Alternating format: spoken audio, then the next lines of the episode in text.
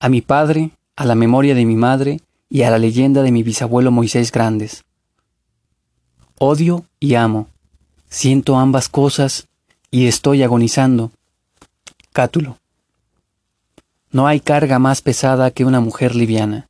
Miguel de Cervantes. La memoria no es más que otra manera de inventar. Eduardo Mendicuti. Existen tres tipos fundamentales de mujeres, la puta, la madre y la puta madre. Vigas Luna.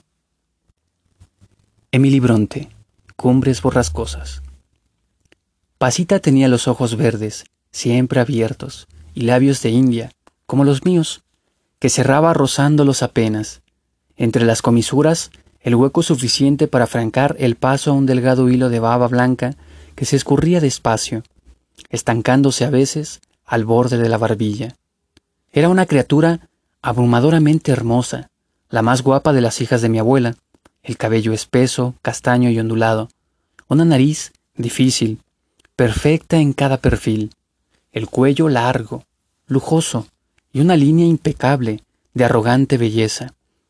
Uniendo la rígida elegancia de la mandíbula con la tensa blandura de un escote color caramelo, al que aquellos grotescos vestidos de mujer consciente de su cuerpo que ella nunca eligió, otorgaban una fabulosa y cruel relevancia. Nunca la vi de pie, pero sus piernas ágiles, compactas, la robustez que matizaba el brillo de unas medias de nylon que jamás se vieron expuestas a sufrir herida alguna, no merecían el destino al que las abocó para siempre el implacable síndrome de nombre anglosajón que paralizó su desarrollo neuronal, cuando aún no había aprendido a mantener la cabeza erguida. Desde entonces, nada había cambiado, y nada cambiaría jamás, para aquel eterno bebé de tres meses. Pasita ya había cumplido veinticuatro años, pero solo su padre la llamaba Paz.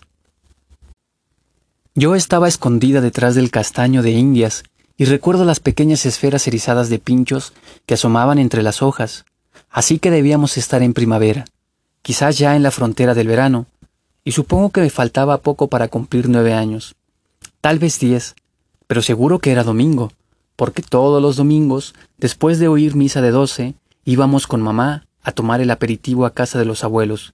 Un sombrío palacete de tres pisos con jardín. Martínez Campos, casi esquina con Zurbano, que ahora es la sede española de un banco belga.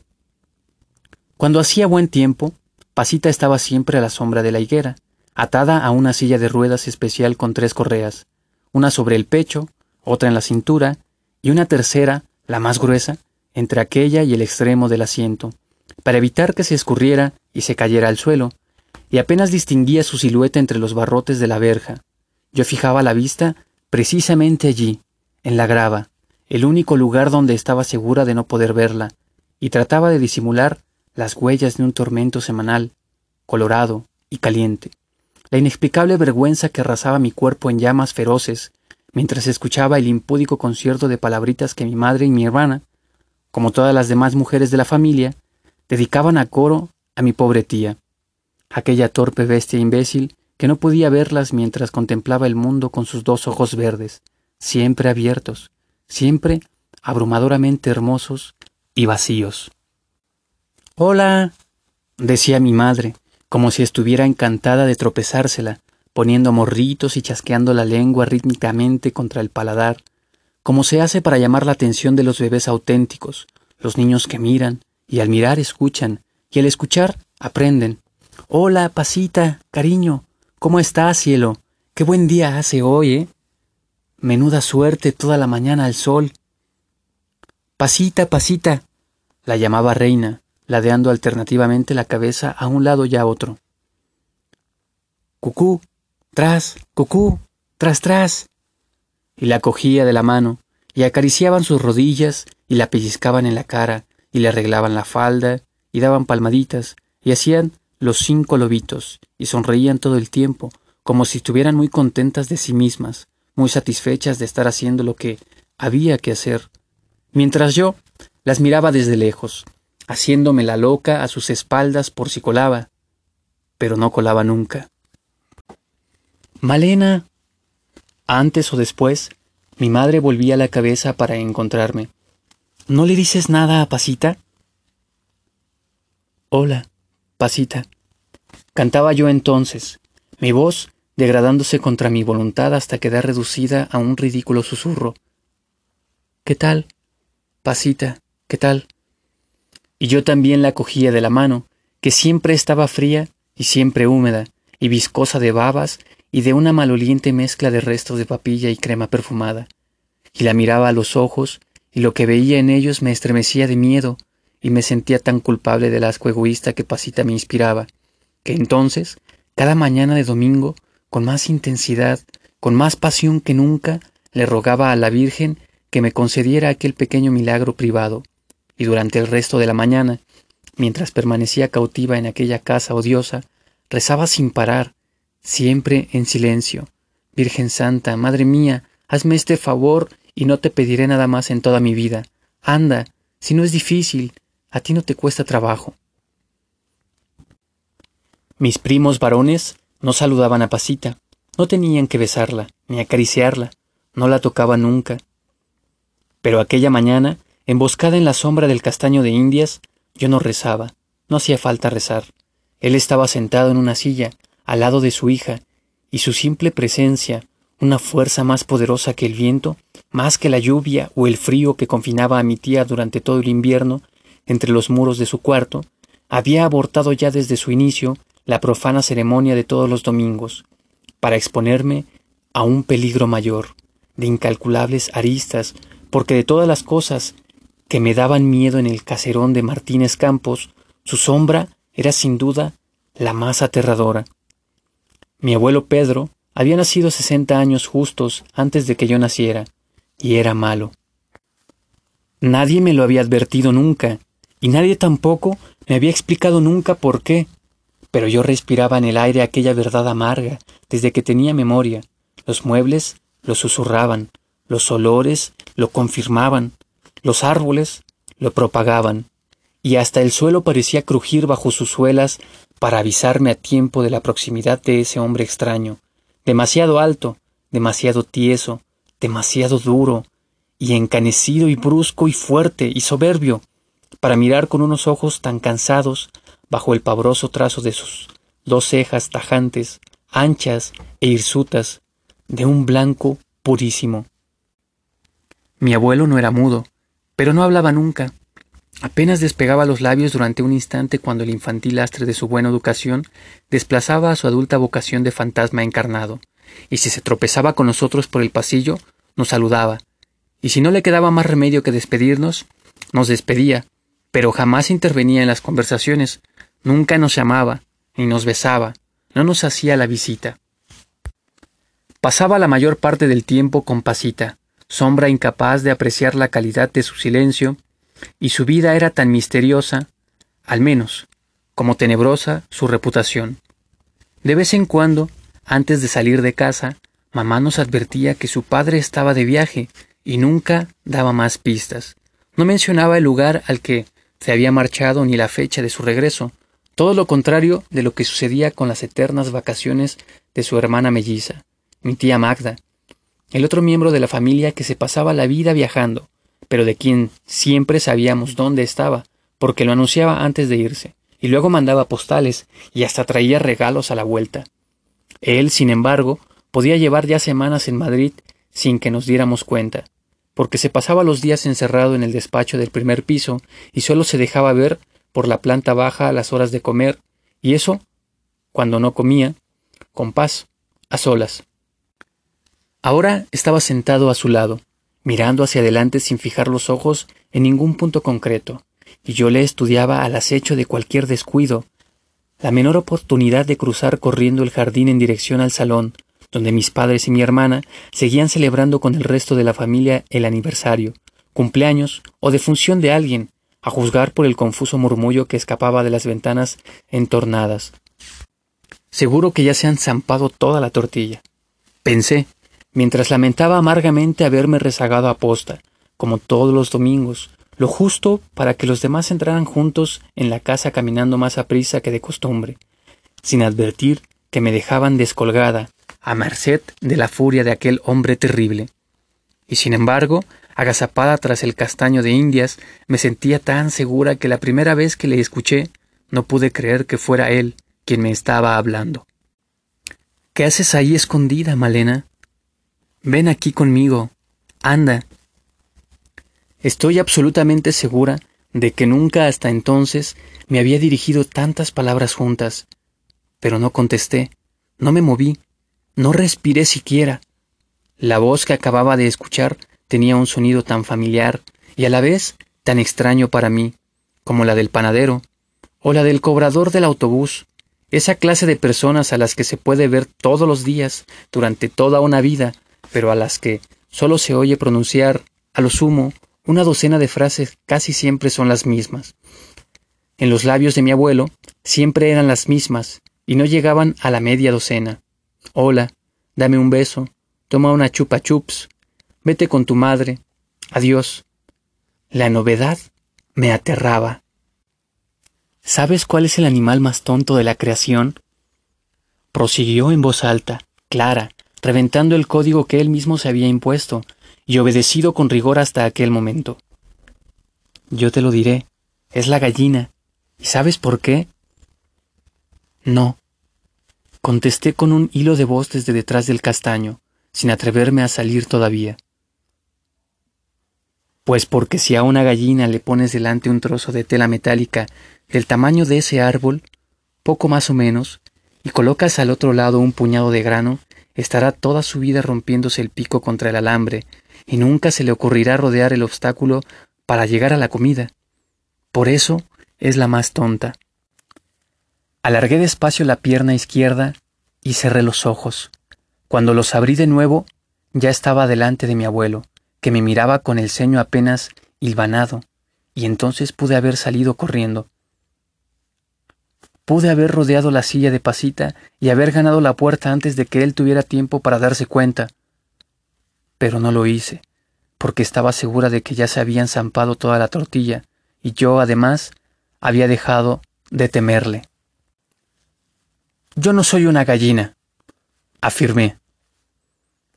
Claro que no, dijo él, y me sonrió, y estoy absolutamente segura de que aquella fue la primera sonrisa que me dedicó en mi vida pero un poco cobarde sí que eres, porque te escondes de mí. No es de ti, murmuré mintiendo a medias, y a medias diciendo la verdad, es de... Señalé a Pasita con el dedo y el asombro desencajó su rostro. ¿De paz? me preguntó, después de un rato. ¿Tienes miedo de paz? ¿En serio? Sí, yo... Ella me asusta un poco porque no sé muy bien para dónde mira, ni qué piensa. Y ya sé que no piensa, pero... Y además...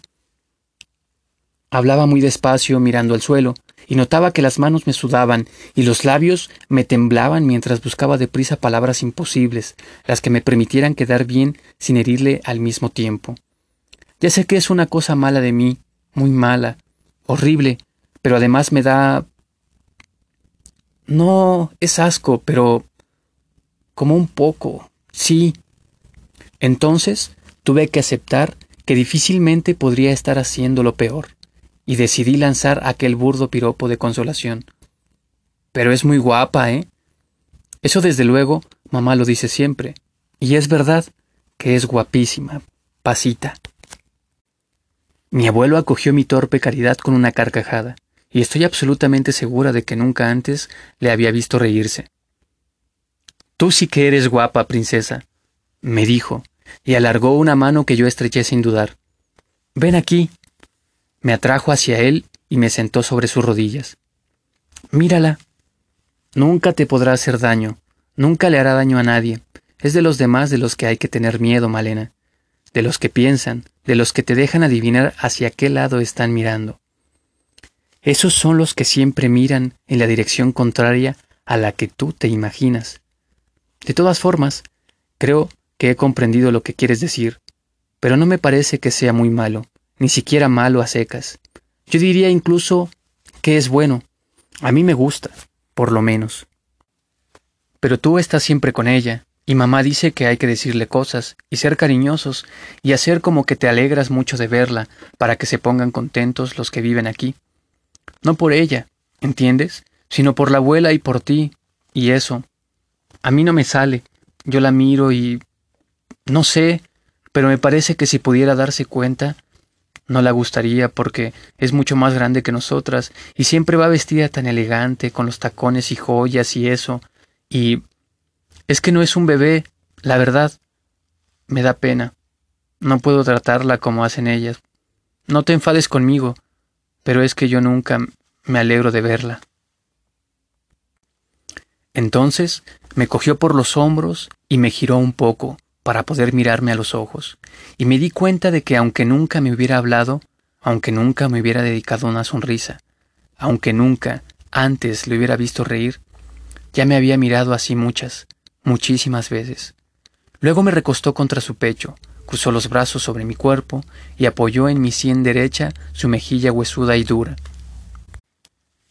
Le gusta mucho ir de paseo, me dijo, pero tu abuela no la lleva nunca porque no le apetece que la vean con ella. Siempre la saco yo. Y cuando está aquí, Magda viene conmigo. Ya es la hora. Yo te acompañaré, si quieres, contesté después de un rato, porque Pasita seguía dándome miedo y asco, pero él me daba calor. Nunca había recibido tanto como el que él me había transmitido en un solo gesto, y nadie me había dicho nunca que yo le gustara, y él lo había hecho, y hasta me había llamado princesa. Antes de salir, aparcó la silla bajo el porche del garaje y entró en casa. Creí que solo pretendía avisar a mi madre de que me llevaba de paseo con él, pero regresó con un montón de cosas, siempre en silencio. Empapó un algodón en el contenido de un bote de plástico blanco que llevaba en el bolsillo y desmaquilló a Pasita con unos cuantos frotes enérgicos en los labios, en las mejillas y en los párpados. Le quitó los pendientes, dos pequeñas flores de brillantes y zafiros, las sortijas y el collar de perlas, y lo metió todo en un saquito de terciopelo que escondió debajo de una teja, en el alfeizar de un ventanuco del garaje. Luego cubrió a su hija con una manta, sobre la que colocó sus brazos, y entonces sentí un agudo dolor en el tobillo. Lenny. chillé. El perro de mi abuela, un diminuto Yorkshire, terrier, de pelo largo, castaño, recogido sobre la frente con una cinta roja, brincaba a mi alrededor como una pulga odiosa y cabreada, satisfecho sin embargo de haberse cobrado ya, en mis talones, el obligado tributo al que invariablemente sometía a los visitantes. Dale una patada, me dijo el abuelo con voz tranquila, mientras levantaba el seguro de la silla. Pero... No puedo, contesté, moviendo negativamente la cabeza. No hay que maltratar. ¿A los perros? Pero eso no es un perro, es una rata. Dale una patada. Le miré durante un segundo, indecisa todavía. Después estiré la pierna, impulsé el pie procurando no descargar en él todas mis fuerzas, y Lenny voló por los aires, chocó en la caída contra una columna y se escabulló a toda prisa. Se me escapó una carcajada tan honda que antes de terminar de reírme ya me estaba sintiendo fatal, pero le miré y él me tranquilizó. Sonreía. Fue después. Ya estábamos en la acera, al otro lado de la verja entreabierta, cuando se puso serio y bajó la voz para proponerme un enigma que yo no podía comprender todavía. ¿Te das cuenta de que todos los demás se quedan dentro? Al principio no supe qué contestar, como si presintiera el engaño, la trampa que se echaba tras una pregunta tan obvia, tan fácil de responder, pero tuve la osadía de reaccionar antes de darle tiempo para advertir mi desconcierto. Claro, dije, y solo entonces cerró la puerta. Ven, móntate en el travesaño, me ofreció señalando la barra metálica que unía por detrás las dos ruedas, y sujétate con las manos al asiento. Muy bien. Así no te cansarás. Él empujó la silla desde atrás y nos pusimos en marcha, deslizándonos despacio por una ligera cuesta. El aire caliente tropezaba en mi cara, mi pelo bailaba, el sol parecía contento, y yo también lo estaba. El domingo siguiente no vi al abuelo. Una semana después, al llegar, me lo encontré en el vestíbulo de su casa, hablando en voz baja con dos señores de su edad, muy bien vestidos, muy serios. Mamá le saludó. Hola, papá. Sin acercarse. Y siguió andando. Y Reina fue tras ella, los ojos clavados en el suelo. Yo no me atreví a mover los labios, pero cuando me hallé a su altura, le miré. Él sonrió y me guiñó un ojo, y sin embargo tampoco dijo nada, y desde entonces siempre fue así. Cuando no estábamos solos, mi abuelo, sabio, me protegía tras una muralla colosal, fabricada con los fingidos ladrillos de su indiferencia. No me gusta la mermelada, pero si no puedo desayunar otra cosa, prefiero por este orden la de fresa, la de frambuesa y la de moras, como la mayor parte de la gente que conozco. A mi hermana Reina solo le gusta la mermelada de naranjas amargas. Cuando éramos niñas y veraneábamos con la familia de mi madre en una finca que el abuelo poseía en la vera de Caceres, la tata nos preparaba a veces un postre especial, una naranja desnuda, la pulpa pelada con mimo, dos, tres, cuatro veces, fuera primero la cáscara, luego las compactas capas de fibra amarillenta donde los médicos dicen que moran las vitaminas, limpia por fin la gasa de venas blancas que soporta la presión feliz del zumo, y rebanada luego en finas rodajas, que rociaba, dispuestas ya sobre el plato como los pétalos de una flor, con un chorrito de aceite verde y una nevada de azúcar blanco. El almíbar dorado que brillaba sobre la losa cuando ya me había comido despacito la carne ácida y dulce de esa fruta bendita que siempre me duraba demasiado poco, era el bálsamo más eficaz que nunca he conocido, el remedio insuperable de todos los pesares, el ancla más potente entre mis pies y la tierra. Un mundo que me daba naranjas y azúcar y olivas verdes, vírgenes, un nombre de Dios, la cifra de mi vida. A Reina no le gustaba un postre tan grasiento, tan barato, aquel vulgar milagro de pueblo. Tardé años en descubrir que lo que hace amargas las naranjas es precisamente la fibra amarillenta que la tata extirpaba con tanto cuidado, sin romper jamás la tela de araña que preserva la carne jugosa, soleada, de la amenaza de ese amargor blanco, tumor de lo seco y de lo ajeno. Lo bueno es lo de adentro, me decía con una sonrisa mientras yo la miraba, mi boca codiciosa segregando de antemano un turbio mar de saliva, Siempre me ha gustado lo de adentro, los sabores más dulces y los más salados, los fuegos artificiales y las noches sin luna, las historias de miedo y las películas de amor, las palabras sonoras y las ideas antiguas. Aspiro solamente a milagros pequeños, ordinarios, como ciertos postres de pueblo, y prefiero la mermelada de fresa, como la mayor parte de la gente que conozco, pero hace muy poco tiempo que descubrí que no soy vulgar por eso. Me ha llevado toda la vida a aprender que la distinción no se esconde en la amarga fibra de las naranjas. Tengo la edad de Cristo y una hermana melliza, muy distinguida, que no colecciona fantasmas y nunca se ha parecido a mí. Durante toda mi infancia lo único que yo quise, en cambio, fue parecerme a ella, y tal vez por eso, cuando éramos pequeñas, ya no puedo recordar con precisión la fecha, ni la edad que ambas teníamos entonces, Reina inventó un juego privado, secreto, que no terminaba nunca, porque se jugaba todos los días, a todas las horas, en el tiempo real de nuestra propia vida.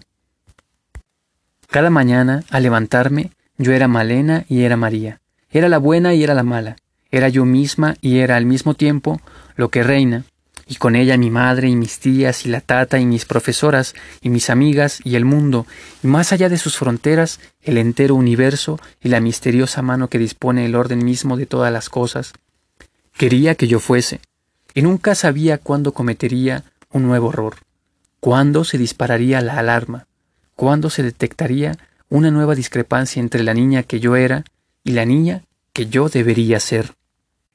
Saltaba de la cama, me ponía el uniforme, me lavaba la cara y los dientes, me sentaba a desayunar y esperaba a que ella me llamara.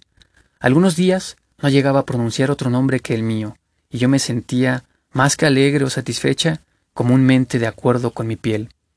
Otros días me llamaba María antes de salir de casa, porque llevaba la blusa por fuera de la falda, o me había llevado a la boca un cuchillo untado de mantequilla, o se me había olvidado peinarme, o había metido los libros en la cartera sin ordenarlos, y una hoja de papel arrugada asomaba por una esquina.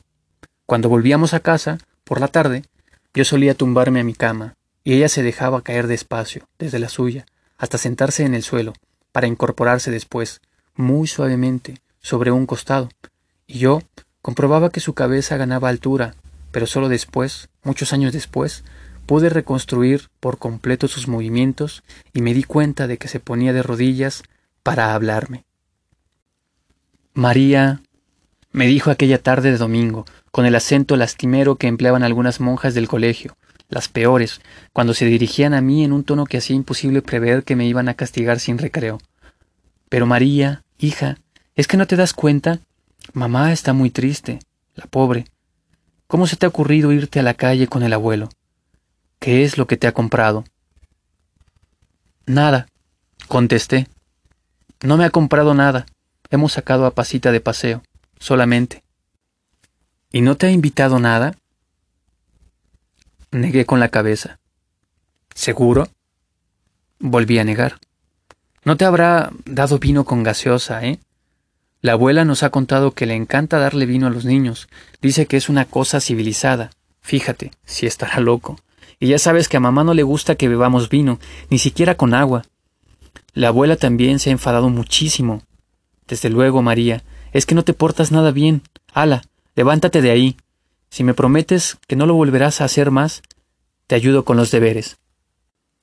Entonces volví a rezar. Volví a pedirle a la Virgen ese milagro que a ella no le costaría nada, y a mí, en cambio, me arreglaría la vida para siempre.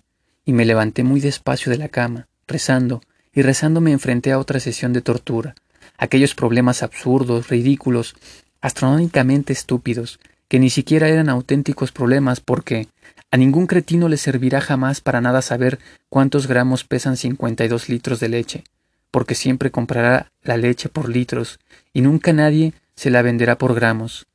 Y como seguía rezando, no me enteraba de nada, y seguí llamándome María al resolver la primera operación, y la segunda, y la decimoquinta, siempre María, como esa madrastra ingrata que nunca quiso escucharme, virgen arcana y blanca, tan distinta de las generosas vírgenes aceitunas. Esa mujer que no me amaba porque seguramente prefería también, como mi hermana, la fibra amarga del sacrificio a la dulce carne de las naranjas. Cuando levanté la vista ya estaba segura de que la Madre Gloria fruncía sus terribles cejas solo para mí.